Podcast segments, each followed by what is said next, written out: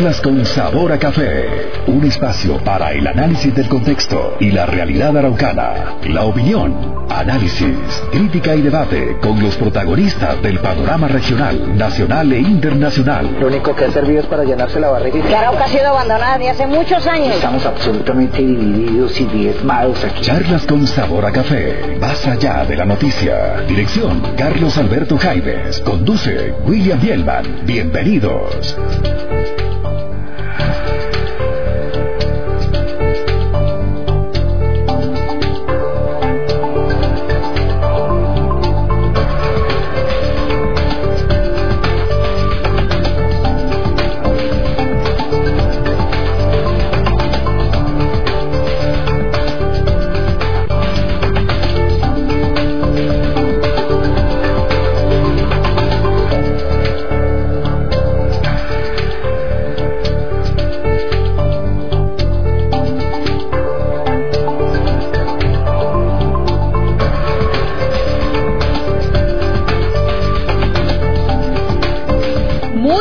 A toda la amable audiencia de Meridiano 70, la radio que se siente y que se ve. Hoy es ya el día 8 del mes de junio del año 2020 y estamos nuevamente con ustedes empezando la segunda semana de junio, por supuesto, llevándoles la mejor información, el mejor análisis, la opinión, la crítica y el debate al respecto, no solamente de los temas que acontecen en el departamento de Arauca, sino también en Colombia y en el mundo. Meridiano 70 trabajando para todos ustedes al servicio del, del pueblo, por supuesto.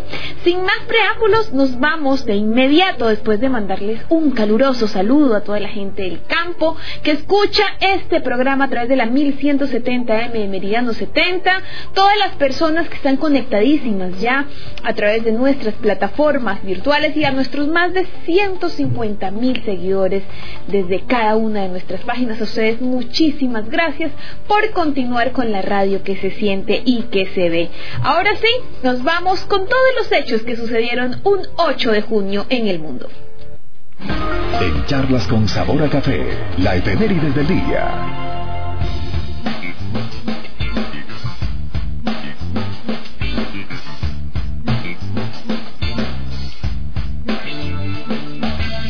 En el año 1595, en Venezuela, los corsarios ingleses Amias Preston y George Somers asaltan y queman Caracas. En 1929, en Bogotá, Colombia, es asesinado el estudiante Gonzalo Bravo, Bravo Pérez, luego de denunciar la masacre de las bananeras y otros crímenes del Estado. Desde entonces se conmemora en esta fecha el Día del Estudiante.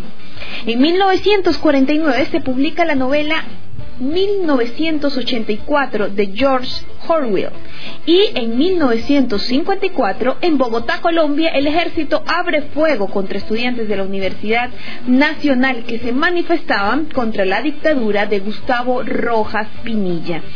En el año de 1968, en Estados Unidos, James Hill Ray es arrestado por el asesinato de Martin Luther King.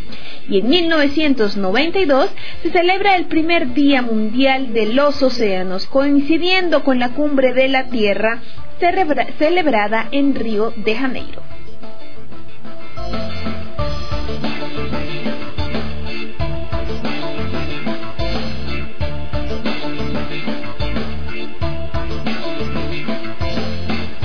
Los nacimientos de hoy, 8 de junio en el mundo. En 1957, Alejandro Lerner, cantautor argentino. En 1977, Kane West, rapero y productor estadounidense. Falleció un día como hoy Mahoma, profeta árabe, fundador del Islam. Se data del año 570 y hoy celebramos el Día Mundial de los Océanos. El santo católico de hoy es San Medardo y vamos a leerles a todos ustedes la frase del día. En charlas con sabor a café, la frase del día.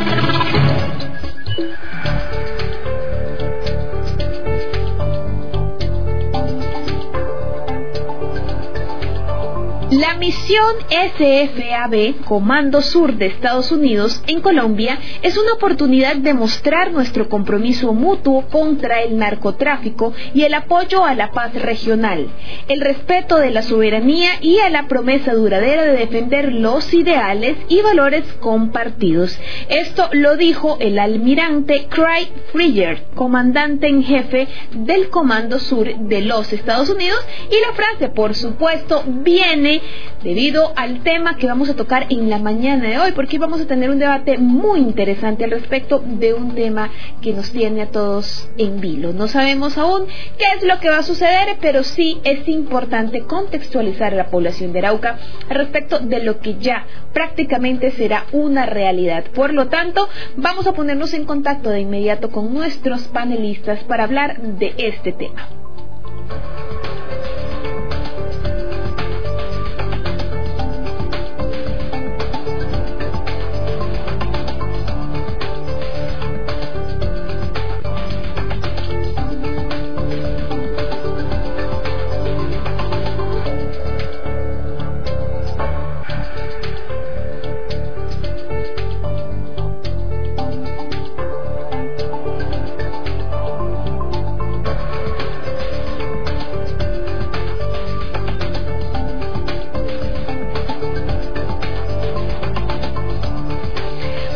Y ya está en la mesa de charlas con sabor a café nuestro compañero Simón Cedeño, con quien pues vamos a empezar a hablar mientras tenemos ya listos a nuestros invitados de la mañana de hoy.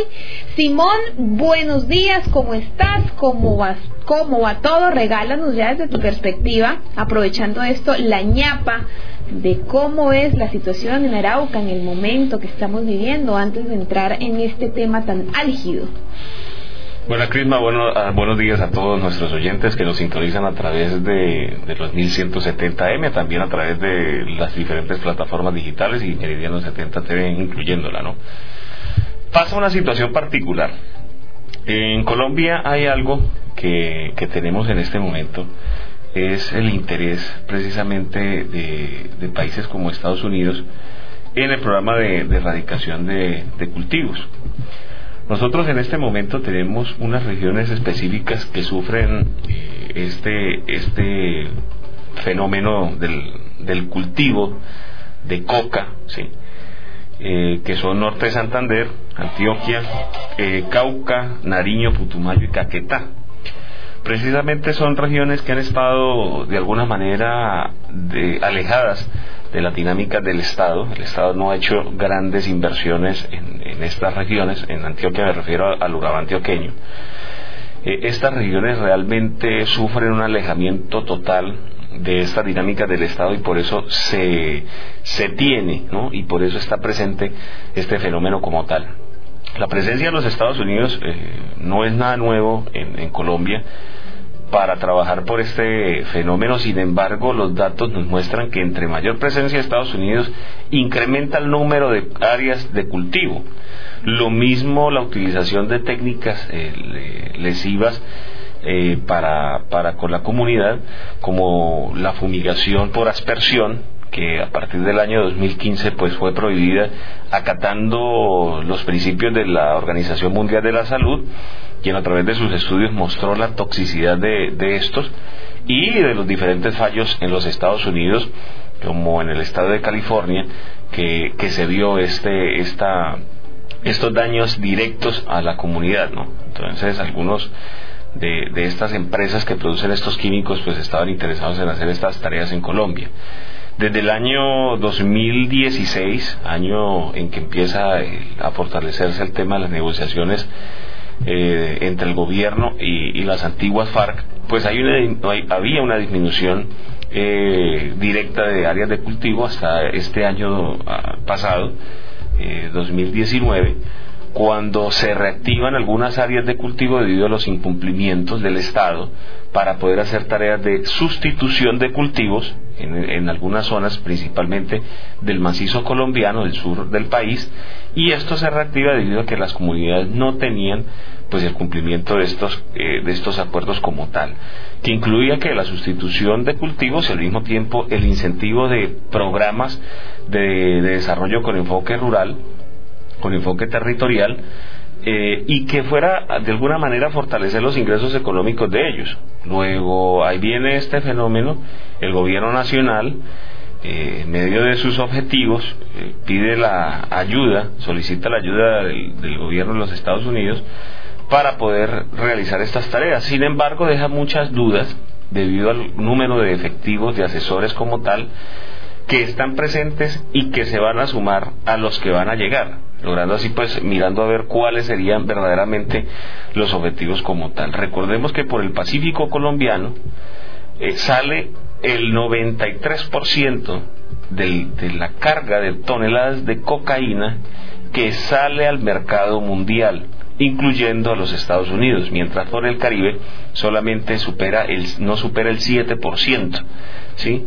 Por el Caribe nos referimos a las salidas que supuestamente hay porque realmente son muy pocas las fuentes oficiales que hablan del mismo, eh, de las pequeñas naciones, islas en el Caribe de Venezuela, incluyendo alguna de las Guayanas que sirve como plataforma para hacer llegar estas cargas tanto a África como al, al, sur eh, de Europa, que es el mercado grande que hay.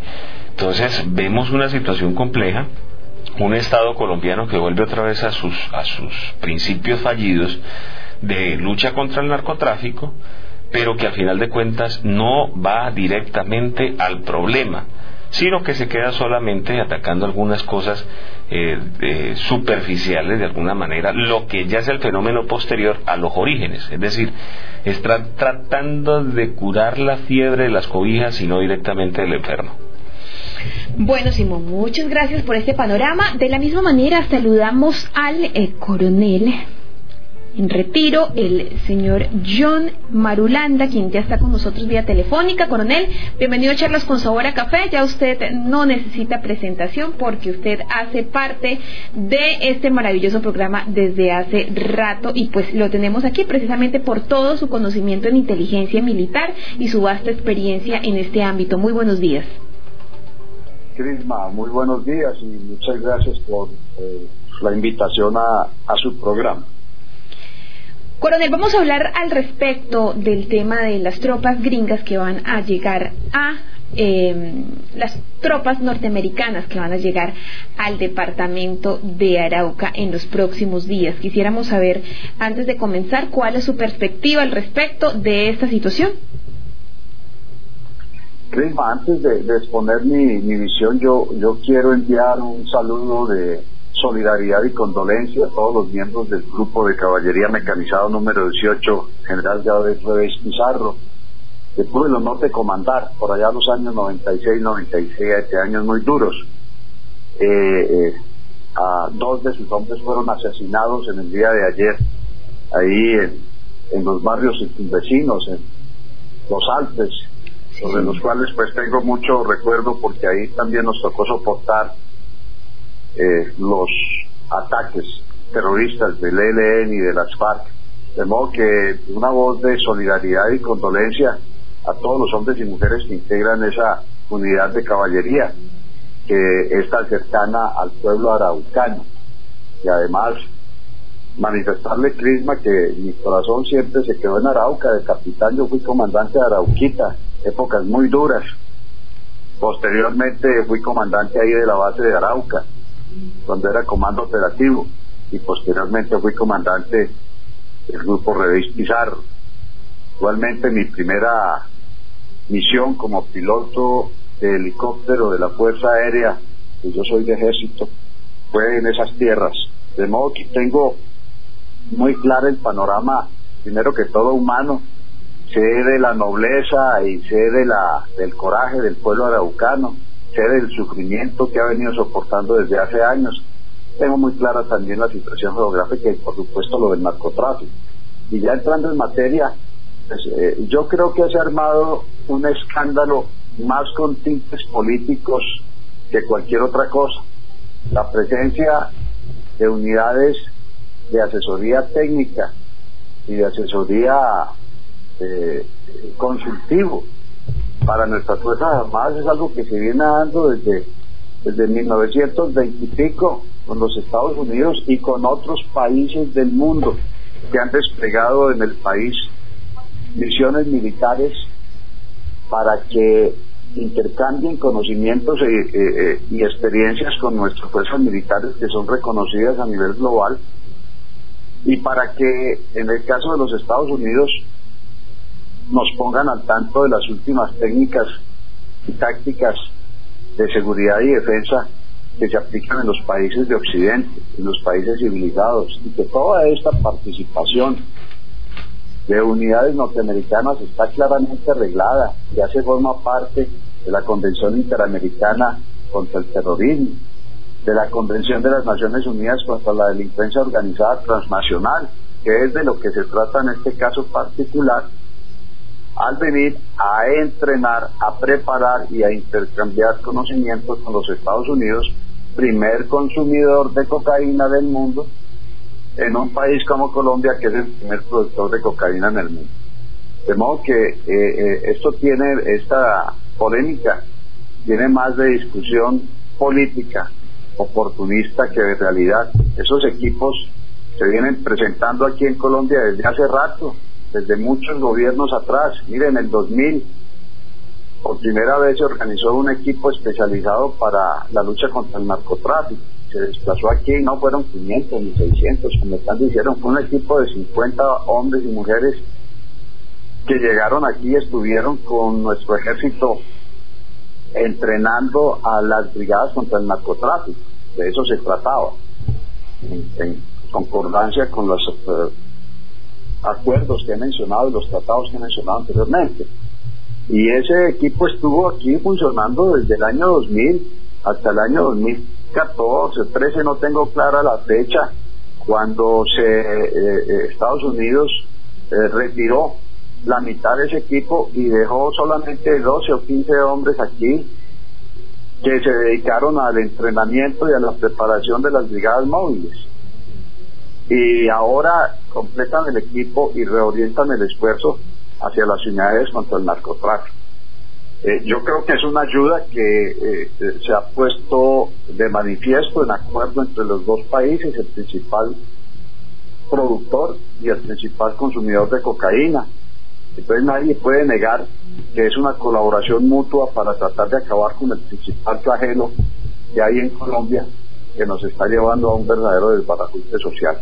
Y finalmente, o, quisiera agregar esto, mientras fui comandante del grupo Pizarro, tuve la oportunidad de recibir un team, un equipo de cinco o seis norteamericanos de aviación del ejército de Estados Unidos que venían a mirar los terrenos para determinar de qué manera se podía establecer ahí una base satélite de apoyo de la aviación del ejército colombiano, ya que tuve el honor y la fortuna y la suerte de fundar con la Brigada 25 de Aviación del Ejército, después de Saravena precisamente, estar de comandante de Saravena. Salí para fundar esa aviación y, eso no tiene nada de extraordinario, ni se le puede dar eh, eso que se le quiere dar de que es invasión gringa, de que se está estableciendo una base, ellos están aquí de paso por tres, cuatro meses ni que, ni que eso va a agravar el problema. El problema lo estamos agravando nosotros, los colombianos, eh, porque los que normalmente atacan a los norteamericanos presentes aquí, pues no tienen en cuenta que esos equipos están en toda América Latina. En toda América Latina hay equipos de apoyo, de entrenamiento, de, eh, eh, de consulta para las Fuerzas Armadas de los diferentes países, excepto en Venezuela en Cuba y en Nicaragua, en donde no están, pero ahí están los equipos técnicos y consultivos rusos. De modo que eh, eh, eh, ampliar esto más allá de lo que es no me veo sentido. tiene otras implicaciones de tipo político, que es lo que estamos viendo ahora precisamente en la polémica que se ha. Bueno, coronel, muchas gracias. Voy a saludar también eh, a través de nuestra línea telefónica al señor Manuel Pérez, ex coordinador del Partido Centro Democrático en Arauca y ex candidato a la alcaldía de Tame. Manuel, muy buenos días, bienvenido a Charlas con Sabor a Café. Cris, muy buenos días. Eh, escucho con un poquito de dificultad, pero eh, quisiera saludarlos a usted y a toda la audiencia eh, primeramente solidarizarme con nuestro glorioso Ejército Nacional por esa pérdida tan lamentable del día de ayer. Y, es preciso traer a colación ese ejemplo porque muy seguramente esas balas que asesinaron a estos dos héroes de la patria en el día de ayer, pues fueron financiadas y fueron compradas con dinero del narcotráfico. Para nadie es un secreto que tanto el ELN como las hoy denominadas auto eh, de FARC, pues se lucran de ese dinero del narcotráfico. Eh, esa es la gasolina que, enciende no solamente este departamento, sino que además están regando de sangre y de dolor a, todo lo largo y ancho del territorio nacional. Por consiguiente, Crisma, cualquier ayuda el gobierno de Colombia, que nuestro país pueda recibir del exterior para la lucha en contra de estas organizaciones criminales, yo creo que es bienvenida. Eh, como lo decía la persona que estaba hablando anteriormente, esto no es nuevo. Esto es una situación de cooperación que se viene presentando desde hace muchos años. Y eh, a bien sea que si llegan esos asesores eh, norteamericanos ayudarnos a combatir eh, esta situación de terrorismo, porque va ligado lo uno con lo otro, narcotráfico, con el accionar terrorista de, de esas organizaciones ilegales, yo creo que nosotros como colombianos eh, debemos recibir con beneplácito esas ayudas, vengan del gobierno americano, vengan de la comunidad europea. El narcotráfico día por día más permea las instituciones eh, del Estado y yo creo que nunca va a ser tarde para poder eh, combatirlo. Desafortunadamente nuestro país es un país pobre, un país que necesita recibir este tipo de cooperación internacional y al menos en el caso muy personal, yo no estoy hablando como un partido político ni en representación ni más faltaba, hablo como una persona natural. Yo estoy de acuerdo con que la ayuda que venga del exterior eh, con el ánimo de combatir y evitar a futuro eh, posibles acciones terroristas financiadas con, con el dinero del narcotráfico, yo creo que nosotros tenemos que recibirla con beneplácito. Ok, Manuel, muchísimas gracias. Simón, voy a preguntarte eh, al respecto de, una situación que la gente viene alarmando, que viene denunciando desde hace rato, y es el tema de la cercanía eh, o la posición geográfica estratégica de Arauca en medio de una posible invasión hacia Venezuela. Eh, ya nuestros invitados han dejado claro, y es evidente, en esto no es nuevo, el tema de tropas norteamericanas en Colombia ya vienen desde el Plan Colombia, si no estoy mal, incluso desde mucho antes, pero hay una particularidad y es precisamente la cercanía de las nuevas elecciones en los Estados Unidos y también pues se teje una teoría y es que el señor Trump va a tener que dar un golpe contundente frente al Partido Conservador para poder reelegirse y que no hay mejor muestra para ello que invadir Venezuela. ¿Qué opinión tienes al respecto como politólogo de esta estrategia? No, Estados Unidos siempre ha tenido, Crisma, una posición muy clara como... Eh, desde el final de la Guerra Fría como, como actor, como potencia sola del mundo. Y es claro que siempre va a buscar los objetivos. El caso fundamental ha sido la intervención directa en algunos países de, de, Asia, ¿sí? hablemos de Afganistán, de Irak, como a través de fuerzas eh, multilaterales como pasó últimamente en Libia. ¿Cuál ha sido la, la respuesta como tal? La intervención ha sido justificada de diversas maneras. Principalmente hablemos de operaciones como eh, la operación justa la operación de, ¿cómo es? Eh, democracia que llamaban la intervención de, Afganistán, operación justa que era la de, la de Irak en el 2003, y al final de cuentas se hablaba de los regímenes autoritarios como una forma de poder llegar y, al final generaron atascaderos totalmente eh, fregados para la economía estadounidense por un lado y para la credibilidad política del mismo de los Estados Unidos. En América Latina no ha sido rara la intervención. Y, y, al caer la, la, Guerra Fría, en, la década de los 90, el interés de algunas instituciones de inteligencia de los Estados Unidos ha sido el narcotráfico. cosa que era irrelevante en la década de los 70 y los 80, que fue donde se dio verdaderamente el boom de, de, de, este negocio en América Latina. De ahí la concepción errada que le quieren dar al, al tema del narcotráfico, contrario al europeo, es que el narcotráfico es un tema de, de seguridad nacional y no un tema de salud pública en la Unión Europea es un tema de salud pública que se aborda como enfermedad como tal y que tiene otras estrategias de lucha muchas veces más efectiva que la que presenta Estados Unidos.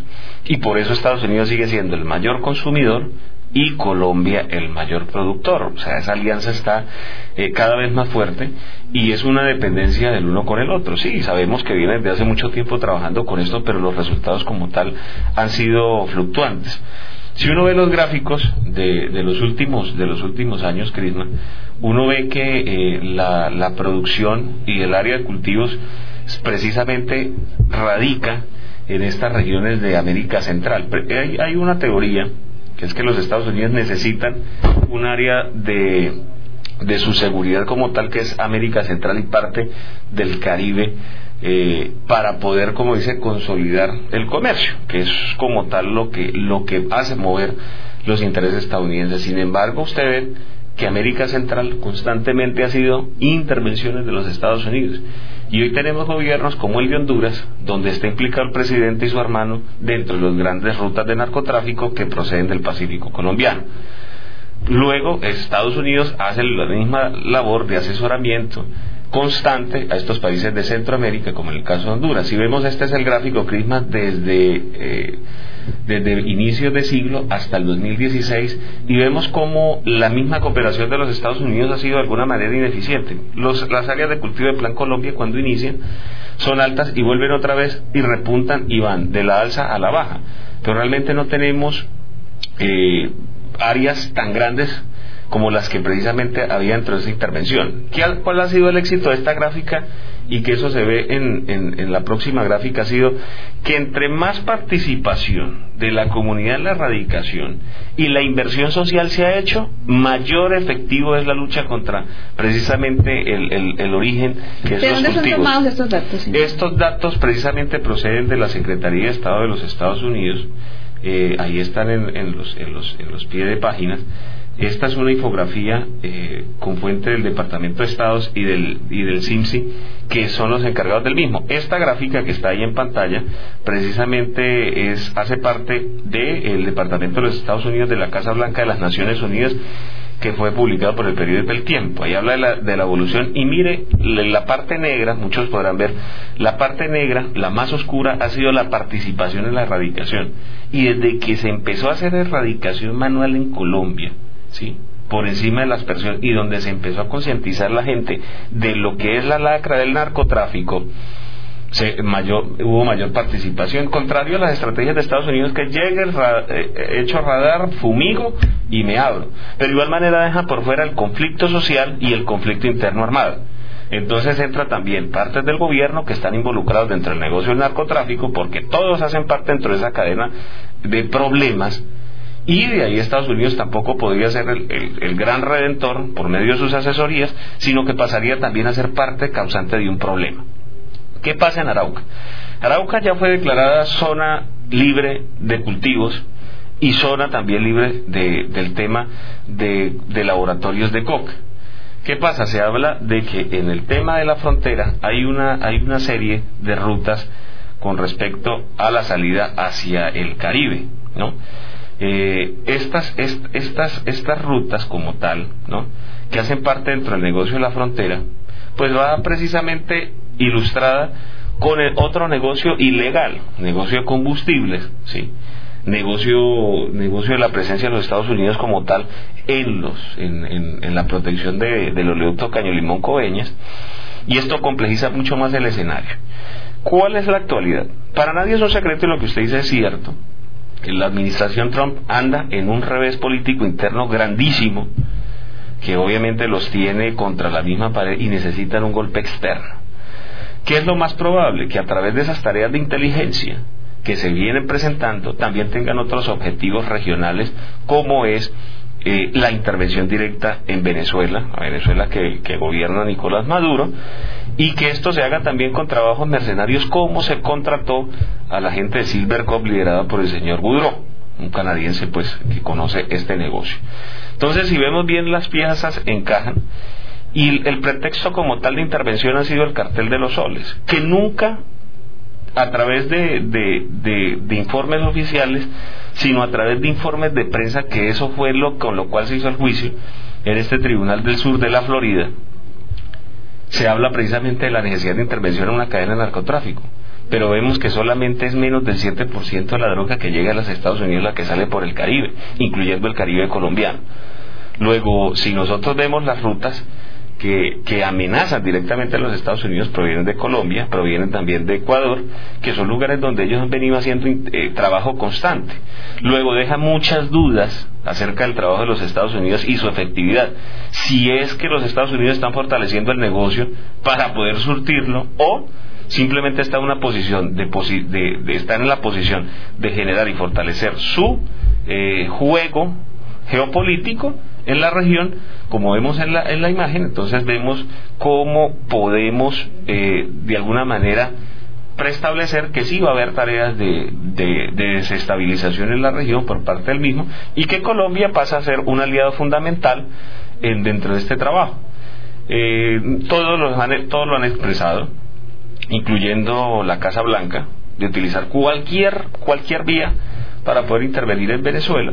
Lo mismo que del gobierno colombiano nunca ha cerrado las nunca ha cerrado las posibilidades también de colaborar en dicho en dicho programa. Incluso la llegada de Ricardo Hausman como asesor económico del país que persona que está de acuerdo precisamente con la intervención en Venezuela, pues deja muchas más dudas precisamente que en este mes lleguen gringos, asesores económicos eh, que viven en Miami y, y, precisamente también haya tareas de, de, desestabilización en Venezuela y también obviamente en otros países de la región donde se ha fortalecido más la presencia gringa. O sea, esto nos deja muchas, muchas aristas como tal, pero el problema como tal no se combate que es precisamente los cárteles de, la droga en México, que son los que están manejando la situación, como tampoco se controla la interdicción aérea y, y, se hace ese trabajo ni en Perú, ni en Colombia, ni en Bolivia. ¿Sabe usted que presencia estadounidense, se disparan los cultivos. Y en ese orden de ideas, Simón, tomando como referencia algunas oportunidades anteriores o algunos ejemplos en otros lugares del mundo, más o menos cuándo se vendría dando esa eh, intervención de las tropas eh, norteamericanas en Venezuela. No, ellos están haciendo ese trabajo a, a cuentagotas. Ellos vienen haciendo ese trabajo de conteo desde hace tiempo. Y es un trabajo constante, eso no es que van a llegar. América, en América Latina yo no se puede dar el lujo que pasó en Irak, que llegamos, Operación Libertad Duradera y pum, de una. O llegaron a Libia con fuerzas multilaterales y llegaron, invadieron y sacaron a, a, a, Gaddafi. Sin embargo, eh, ellos vienen haciendo este trabajo y la idea es generar golpes efectivos. Ya han demostrado un, un, un apoyo grande a la dinámica que tiene el señor Carlos Vecchio en los Estados Unidos, el señor Guaidó desde su apartamento en Caracas y al señor Julio Borges eh, que está en Bogotá haciendo este trabajo y haciendo un trabajo de lobby, buscando el reconocimiento, pero solamente Estados Unidos mantiene este reconocimiento firme y Colombia. Del resto de los países del mundo ya han debatido constantemente esta situación de que se trata precisamente de una estrategia de los Estados Unidos en la región para poder de alguna manera garantizar otros intereses comerciales. Sin embargo, para nadie es un secreto pues que hay otros, otro, otro afán del señor Trump en que el día de la elección, el segundo fin de semana de noviembre, ellos ya tengan un, un avance grandísimo en Venezuela. O sea, si bien no está ahorcado, pues que esté asfixiado y que esté morado. ¿Sí? Esa es como la idea de decir, mire, vamos a llevar y, posicionamos este diálogo. Sin embargo, todo ha sido lo contrario. La pandemia, en vez de favorecer a los Estados Unidos en ese propósito, le da un revés. O sea, todo ha sido totalmente contrario. Incluso la problemática de Estados Unidos tiene que buscar otro tipo de reacciones internas. Y lo que va a premiar en esta elección y como todas las anteriores va a ser la situación interna, Crisma. Lo externo va a quedar un poco más aislado eh, en, esta, en esta oportunidad debido a que el interés primordial ha sido el desbarajuste social que hay en ese país. Coronel John Marulanda, usted ha manifestado que el tema de las tropas norteamericanas pues es algo que se viene haciendo en el país desde hace rato y que pues no deberíamos alarmarnos, que es una situación militar o un manejo militar, una estrategia militar, mejor dicho, contundente que termina fortaleciendo nuestro ejército que lamentablemente pues debido a todos los resultados que hemos visto no se encuentra en su mejor momento.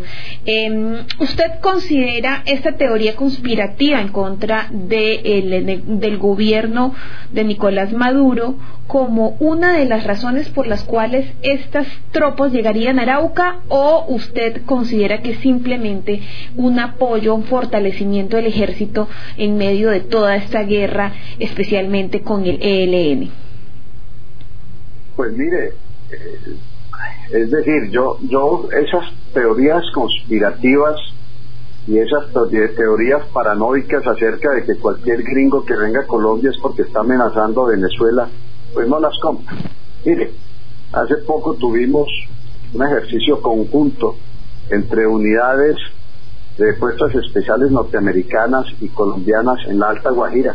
Estuvieron haciendo allá una acción humanitaria favoreciendo y llevando algún tipo de beneficio y bienes a las comunidades guayú, Portaroa, Punta Taroa, y esa es la frontera con Venezuela.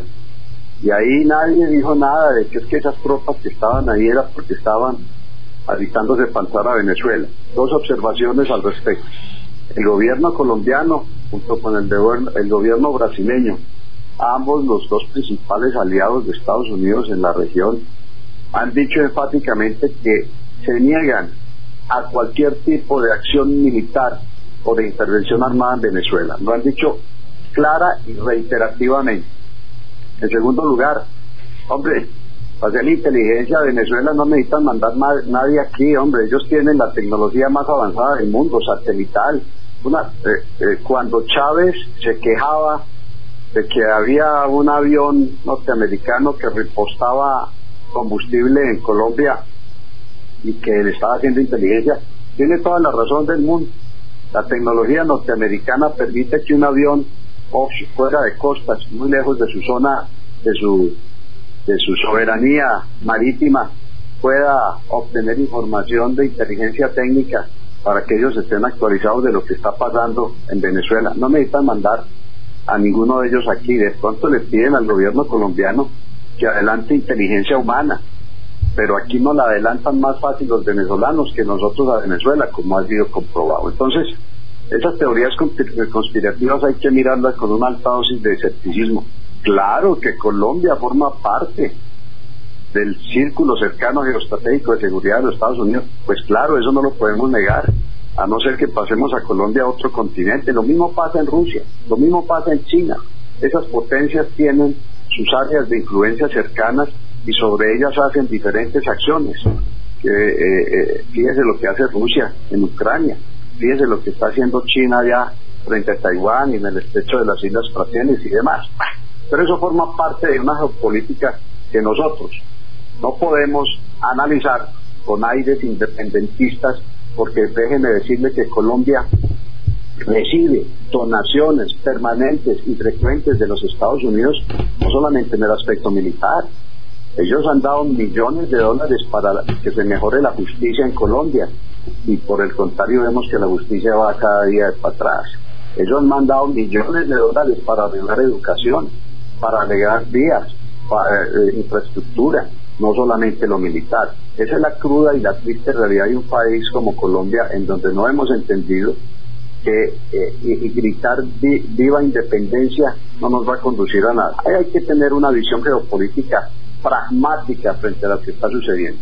Y en el caso particular de los militares, repito, eso se viene haciendo desde hace años. Eso, y, eso no es culpable del atraso de Colombia, y eso no es culpable de que en el día de ayer los narcohelenos nos asesinen dos soldados. Eso no es culpable de que las FARC sigan armando una nueva marquetaria y se estén matando entre Iván Márquez y el señor Gentil Duarte. Eso trata de fortalecer la institucionalidad en el país, la institucionalidad militar que, como usted dice, Crisma, en este momento está bajo fuego y no está pasando por su mejor momento desafortunadamente, pero que va a sobrevivir, va a sobrevivir y va a permanecer, que la institución militar tiene 200 años de historia y hay gente muy valiosa, muy dedicada, muy adoradora de Colombia, de su patria, tanto que entrega la vida y va, va a sobrevivir. De modo que la presencia de esos norteamericanos aquí, de esos equipos, son primero episódicos, aunque eso viene desde hace rato, pero esa capacitación no se da solamente eh, en asuntos de narcotráfico. Ya les puse el ejemplo de lo que vivimos en Taravena con la aviación, en la Armada, en Cartagena, en Cali con la aviación de la fuerza aérea. Hay teams de seguridad que vienen y los cuales intercambian ideas y, aportan mucho logístico, entre otras cosas, ¿no? Le ahorran al país millones de pesos dedicados al Ministerio de Defensa y el entrenamiento de sus hombres que costaría mucho más si tuviéramos que hacerlo autónomamente, aislados como queremos algunos, ¿no? Como quieren algunos, autónomos en el mundo, únicos en el mundo, no estamos interconectados. Ahí que me antecedía la palabra ponía el caso de México. Bueno, mire usted la situación de México, que son los que realmente manejan el mercado mundial de la cocaína. Ahí es donde están los carteles poderosos de la cocaína y que eh, eh, eh, tienen las líneas de distribución, controlan las líneas de distribución. Nosotros pasamos a ser los simples productores, ¿no? Allá el año pasado hubo el récord más grande de asesinatos en su historia, más de 35 mil asesinatos. Hubo el año pasado en México por cuenta del narcotráfico. Claro, el presidente López Obrador pues viene haciendo una labor desde una perspectiva ideológica y política diferente a los anteriores y está pagando está pagando la cuenta por eso el pueblo mexicano eso de que eh, hay que darle en vez de, de, balazos a, abrazos a los narcotraficantes y ahí tiene lo que pasó el año pasado para no hablar de los factores económicos y sociales que están tan revueltos allá en el caso particular de Colombia yo creo que se ha armado un escándalo donde no cabía con intereses claramente políticos de tratar de atacar o desmeritar o deteriorar al gobierno actual. No soy 100% gobernista, milité en las filas del Centro Democrático, me retiré de ese partido por estar en desacuerdo con muchas cosas y creo que este gobierno está haciendo lo mejor posible para pasar por esta turbulencia que tenemos, primero que todo del narcotráfico, ahora lo de la pandemia, y tercero, los grupos armados irregulares que están atacando insistentemente a la población civil y a la fuerza pública. Y, no me van a decir que en Arauca no, porque mire lo que pasó ayer, más otros que han sucedido en los meses anteriores, inmediatamente anteriores. de modo que, sin ser gobernista, pues, lo, lo, de los norteamericanos yo lo llamaría algo rutinario y no es el culpable de nuestros desastres y de nuestra mala situación, y es el culpable la presencia de 15 hombres norteamericanos entrenando a nuestros soldados que estén asesinando a los llamados líderes sociales en el Cauca, en donde precisamente está concentrado un gran porcentaje del negocio ilícito del narcotráfico. La situación es compleja y simplificarla pues diciendo que es que Estados Unidos es el culpable y que, y que nosotros pues estamos entregados a Estados Unidos es una simplificación errada. Sí, somos desde, desde que nacimos unos grandes eh, apoyadores y simpatizantes del gobierno norteamericano. Es la potencia que el destino nos puso aquí en los límites de nuestra geografía. No es mucho lo que se puede hacer al respecto, como no sea salir de los brazos de la potencia norteamericana para caer en, en los brazos de potencias extracontinentales como Rusia y como, como, como China, ¿no? Entonces, eso habrá que manejarlo. Tenemos que el gobierno maneje inteligentemente estas relaciones con las potencias para obtener lo mejor, el mayor beneficio de ellas y poder sacar a Colombia a un mayor grado de independencia. Manuel Pérez conoce muy bien todo el tema de guerrillas, el tema incluso de narcotráfico y la situación ya actual más eh, sembrada en el departamento de Arauca. ¿Cómo ves la situación, Manuel, respecto a lo que los araucanos vamos a recibir en caso si tú crees, por supuesto, de una invasión norteamericana hacia Venezuela, qué papel termina jugando Arauca y si esto a su vez termina siendo una buena idea para nosotros, un buen resultado para nosotros, o si sería catastrófico para nuestra sociedad. Bueno, Cresma, lo primero que hay que decir es que, pues, ninguno quiere que se presente un conflicto armado entre Colombia y Venezuela porque desafortunadamente la frontera sería quien más iría a llevar del punto, como dicen coloquialmente.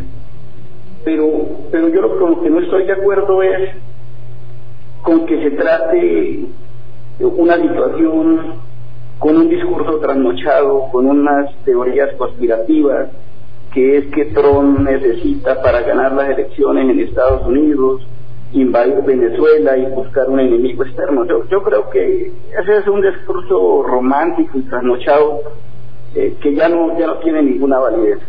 O sea, tratar de eh, mencionar una situación como esta para negar una realidad que hay en el departamento de Arauca.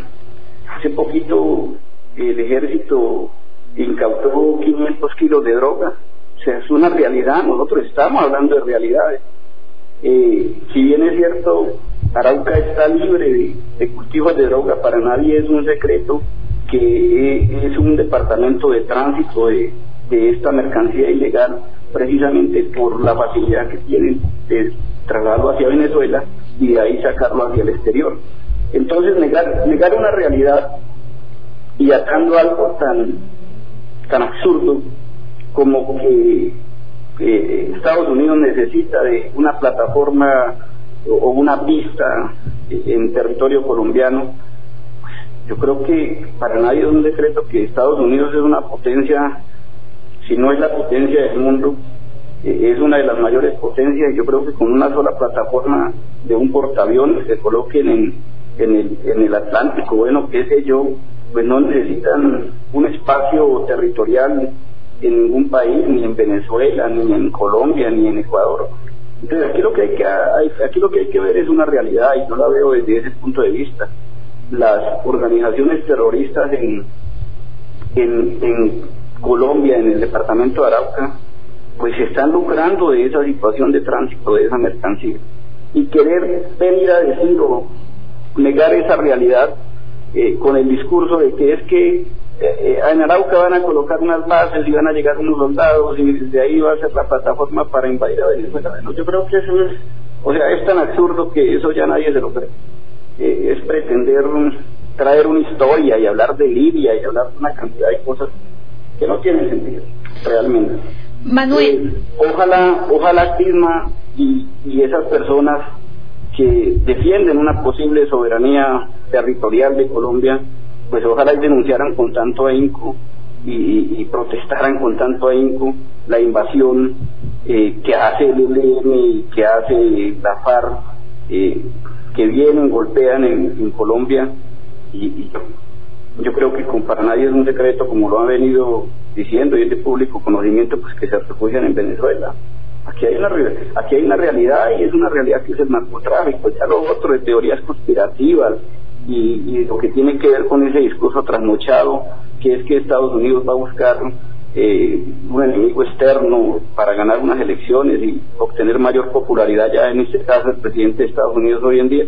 Yo creo que eso ya no ya no luce. De, verdad que eso pues no sé desde mi punto de vista eh, no tiene ningún peso una argumentación tan floja como esa. Manuel eh, hay que decirlo como, como en realidad es. Eh, realmente en Arauca estamos siendo un canal de tránsito de delincuentes. Eh, matan, pasan a Venezuela, no les pasa nada. Secuestran, se llevan los mismos secuestrados a Venezuela, no les pasa nada. Se roban el ganado, lo conservan en Venezuela, lo sacrifican, no pasa nada. Pasan la carne Arauca, la comercializan y no pasa nada. En medio de esta orfandad en la que nos encontramos nosotros, en donde los delitos son evidentes y vemos con mucha preocupación, especialmente los que estamos en toda la frontera, cómo nadie hace nada, eh, cómo es imposible negociar o conciliar con un sujeto que pues tiene un país em, totalmente patas arriba y que pues aparte de todo ya es evidente apoya a las guerrillas colombianas. ¿Cuál es la situación de nosotros los araucanos? ¿Cómo se encuentra Tame? ¿Y por qué siguen pasando secuestrados a Venezuela sin que no suceda nada? Pues Clima, mire, yo, yo creo que lo que uno tiene que analizar es que es una frontera pues demasiado extensa, ¿no? Eh, a pesar del esfuerzo que hace la Marina, la Armada, Río Arauca, el Ejército Nacional, la Policía, pues yo creo que son esfuerzos que van a ser insuficientes precisamente por lo extensa de la frontera y por lo difícil que es la geografía, ¿no?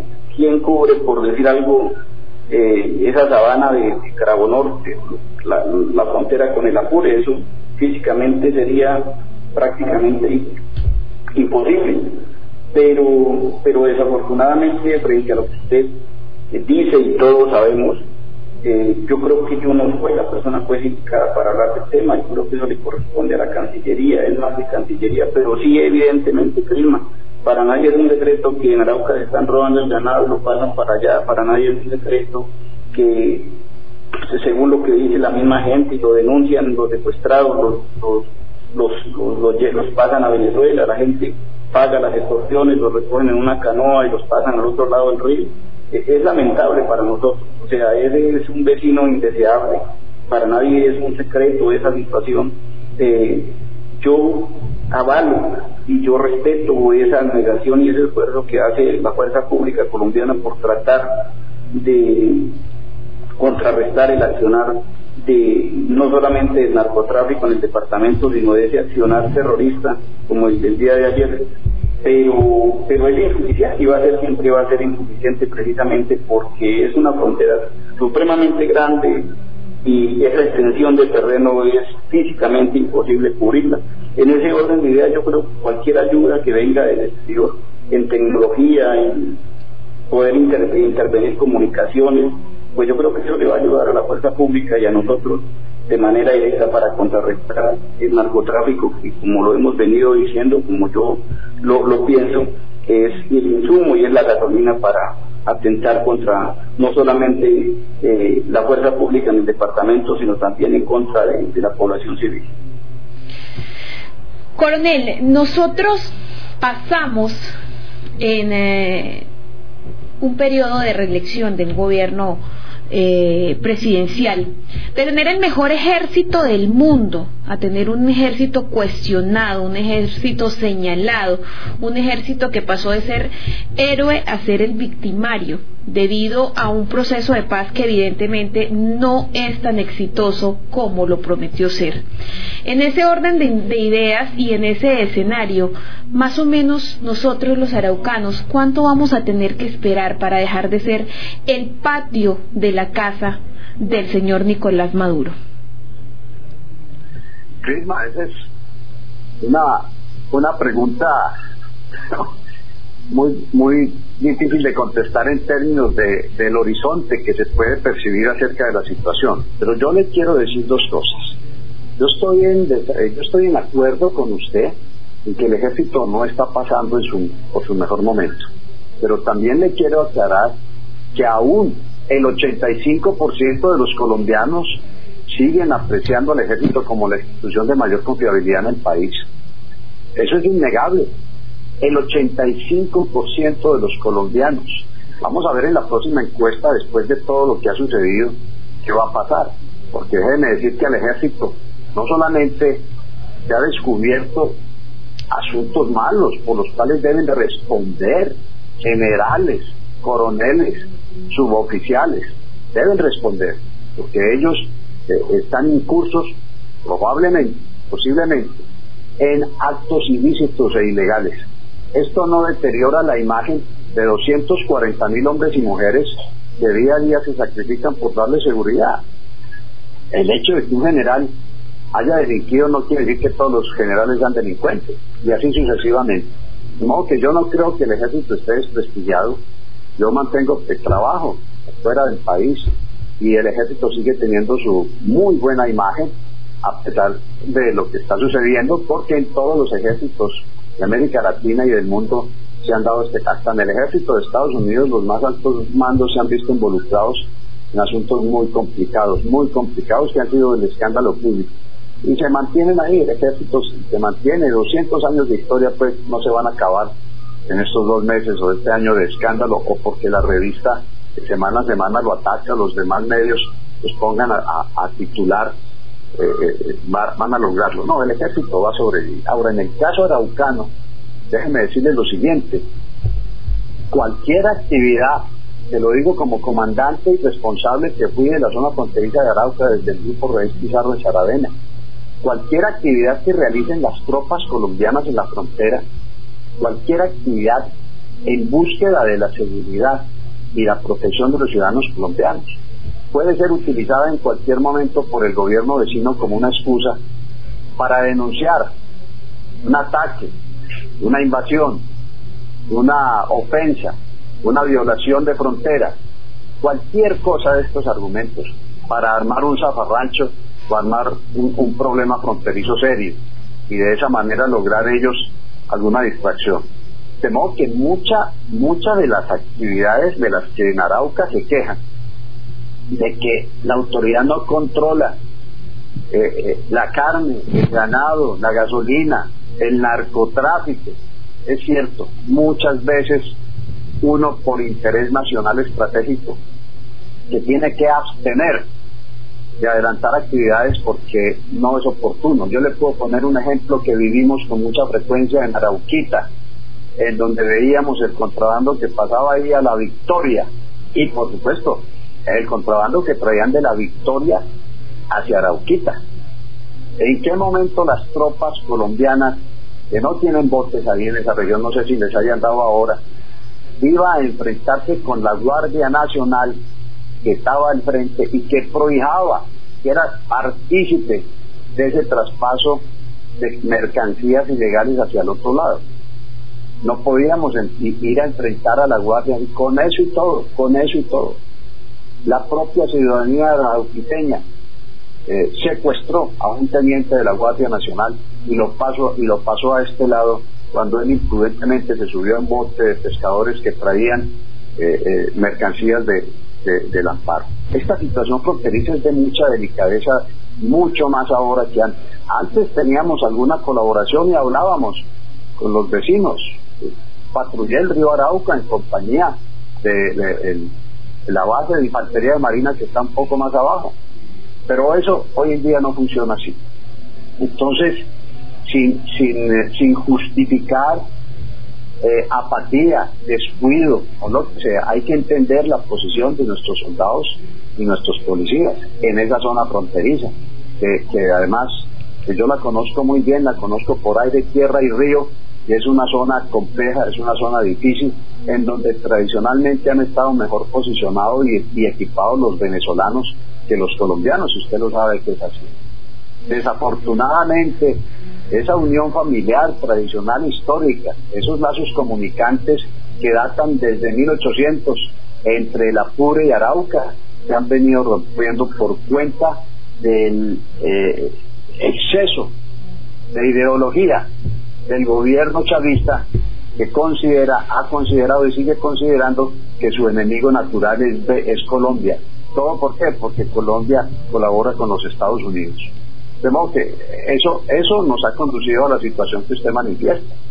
Eh, eh, la, la, la comunidad araucana, por eso lo decía yo desde el principio, tiene mi más profundo respeto porque es que yo sé, entiendo y viví junto con ustedes lo que se vive allá en esa región, lo que se vive en Fortún, en Tame, en Arauquita, en Arauca, en todas las regiones de, de ese cajón araucano especialmente, que es esta poblado por gente maravillosa, bravía, buena, trabajadora, pero que se ha visto históricamente sometido a estas presiones de la violencia ideologizada por cuenta del, ELN, el Domingo de la del décimo de las FARC, que en mi momento tuve que enfrentar. Es una situación compleja, es una situación con muchas aristas, pero lo, lo menos que podemos hacer es simplificar eso y decir que es que es que eh, eh, Estados Unidos es el culpable de todo, entonces que ahora los gringos vienen a armar una guerra. No, esto tiene muchas implicaciones y hay que entenderlas y hay que manejarlas para poder salir adelante. De lo contrario, nos sumiremos más en la problemática en que estamos ahora. Coronel, muchísimas gracias por acompañarnos en esta mañana, gracias por regalarnos todo su conocimiento y su opinión al respecto del tema desde estas tierras llaneras que tanto lo quieren y tanto lo recuerdan. Le enviamos un caluroso saludo y también de una manera muy especial desde Meridiano 70, su emisora. Eh, es muy importante que a pesar de la distancia usted siga sintiéndose tan araucano como nosotros y siga brindándonos todo lo que usted llenó con experiencia en esta tierra llanera. Gracias, Crisma. Mi cariño y mi reconocimiento al pueblo araucano, esa tierra que llevo en el corazón. Muchas gracias. Así es. Manuel Pérez, muchísimas gracias también por acompañarnos. Eh, un saludo muy especial. Sabemos que no está fácil la situación en Tame, así como tampoco en el municipio capital, pero igual agradecemos tu espacio por opinar en este, en este tema tan álgido que estaba todavía. Eh, confundiendo a la gente en una situación en donde todavía no está claro lo que va a suceder, Manuel. Clima, muchas gracias, muy amable por la oportunidad y bueno, que ojalá todo mejore para el bien de, los araucanos. Muchas gracias, un abrazo. Por supuesto, sí, señor. Simón, ya esto casi que se nos acabó. Estamos usándole tiempo a, los compañeros de la vida de hoy. ¿Qué nos hizo falta decir? No, nos hizo falta muchas cosas, Clima, sobre todo hablar de los, de los de, los principios históricos del conflicto en, el departamento es un tema largo, pero no hay que desconocerlo que el, tema del conflicto armado no solamente existe precisamente gracias a, las guerrillas, sino también a la misma dinámica del Estado colombiano, que nunca ha hecho grandes inversiones en, en, la región. Si vemos la mayor parte de las inversiones que se han hecho se han, se han realizado gracias al mismo trabajo de los araucanos, al presupuesto de los araucanos, y, esto lo, lo reflejan los datos y así lo confirma. Lastimosamente toda esa situación de, de, la de las décadas anteriores potencializaron esta, esta problemática que tenemos y que vuelvo e insisto que las salidas negociadas al conflicto son positivas porque llevamos más de más años y años buscando soluciones armadas y lo que hemos hecho es apagar un incendio con combustible y eso no es así. De otra situación también, el gobierno colombiano, el Estado colombiano debe buscar una manera alternativa de replantear su política exterior cosa que adolece desde hace mucho tiempo. No vemos en la Cancillería una política exterior eh, limitada o que tenga unos lineamientos como tal. Sandra Borda lo ha dicho tantas veces y eso adolece el Estado colombiano de políticas exteriores, sin importar quién esté gobernando Venezuela Brasil, Ecuador, etcétera. Nunca hay una posición firme precisamente autónoma frente al tema de política exterior y eso es lamentable que se presente. Y de otro lado, pues todo este fenómeno, tanto interno como externo, tiene que tener parangones y casos similares. Yo digo que hay que ser muy mentecato de no analizar temas como el de Afganistán, el de Libia, que son efectos no similares, pero sí que han sido los parangones precisamente en años electorales de los Estados Unidos. Vimos el 2003 cómo la reelección del señor George W. Bush se, se inicia precisamente gracias a los efectos de, este, de, estos, de estas invasiones, pero también vemos cómo la elección, de los, la elección de Obama pasa por el fracaso de los republicanos frente al manejo de la política exterior, pero sobre todo el fracaso interno, que es lo que está sucediendo en Estados Unidos. O sea, son ambas aristas y no hay que ser necios a la hora de ver esta situación. Y falta otra, eh, otra, otra aclaración. Colombia tiene que empezar a buscar alternativas y vías alternativas de plantear unas eh, relaciones diferentes con sus vecinos. Yo creo que Colombia a lo largo del tiempo no se ha preocupado tanto por la situación con los vecinos, siquiera con Panamá o Perú que es su aliado natural o, o Ecuador, no, no, no se ha presentado esta situación y por eso tenemos reiterativos malos manejos de las fronteras en Colombia a lo largo del tiempo se han perdido fronteras, se han perdido incluso eh, zonas de influencia eh, por malas decisiones, ¿sí? Y, la verdad que es necesario replantear la política de vecindario. Hay una ley de fronteras que no se cumple, no hay teléfono entre Bogotá y Caracas debido también a la posición del gobierno Duque de, intervenir en asuntos internos de, Venezuela, que esto también hace parte también de, la improvisación que tiene la actual Cancillería y eh, esto con el fin pues obviamente de congraciarse con, con sus aliados estadounidenses. Esto para nadie es un secreto. Que bien sea todo lo que ha hecho el, gobierno Trump ha sido congraciado por el, por el actual gobierno colombiano. Luego, vamos a ver cómo se plantea esto. Colombia no tiene un posicionamiento de política exterior seria y, y, esto tiene que replantearse. Ojalá que eh, este gobierno recapacite, vea la necesidad de implementarlo, porque la verdad es que las diplomacias de momento han sido costosas para el país, así como lo fue la diplomacia del café, ahora es la, narcodiplomacia, en fin, tantas cosas que han sucedido y a la larga lo que han hecho es debilitar el posicionamiento del país eh, en, los últimos años. Y con respecto al tema de la debilidad del ejército, Crisma, ahí sí difiero yo. Yo creo que el ejército no se ha debilitado precisamente a través del acuerdo de paz, sino que también eh, el ejército se ha debilitado por las grandes cadenas de corrupción institucional que tiene. Y yo digo que no hay peor enemigo del ejército de Colombia que el mismo ejército y los intereses internos a la hora de repartir los botines como, como normalmente se habla.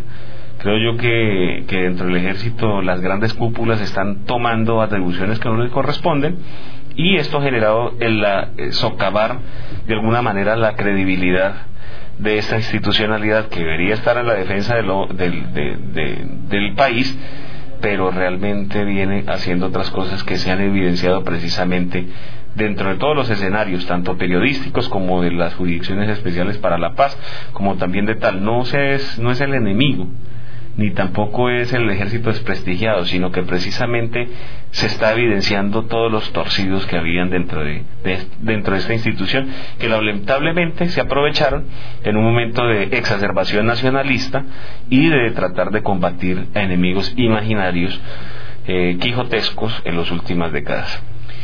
Bueno, Simón Cedeño, muchísimas gracias, muchísimas gracias a el coronel en retiro, en retiro John Marulanda y también a el ex candidato a la alcaldía de Tame y concejal del municipio, Manuel Pérez. Así terminamos este programa de charlas con sabor a café en medio de un debate relacionado con la invasión de las tropas gringas o esa teoría conspirativa de la invasión de las tropas gringas hacia Venezuela, que para muchos es eso, simplemente una conspiración mágica salida de los cabellos, para otros es una realidad. Ustedes desde casa tomen su decisión, nosotros nos, nos encargamos de mostrarles las dos caras de la moneda para que ustedes tomen la mejor decisión. Sigan escuchándonos, sigan siguiéndonos, nos debemos a ustedes, comuníquense a nuestras líneas 885 2824 fue el 314-316-3734 y allí estaremos atendiendo cualquiera de sus solicitudes. Un abrazo enorme, nos vemos mañana con más de charlas con sabor a café a la misma hora y por el mismo canal. Chao, chao. Charlas con sabor a café, solo por Meridiano 70.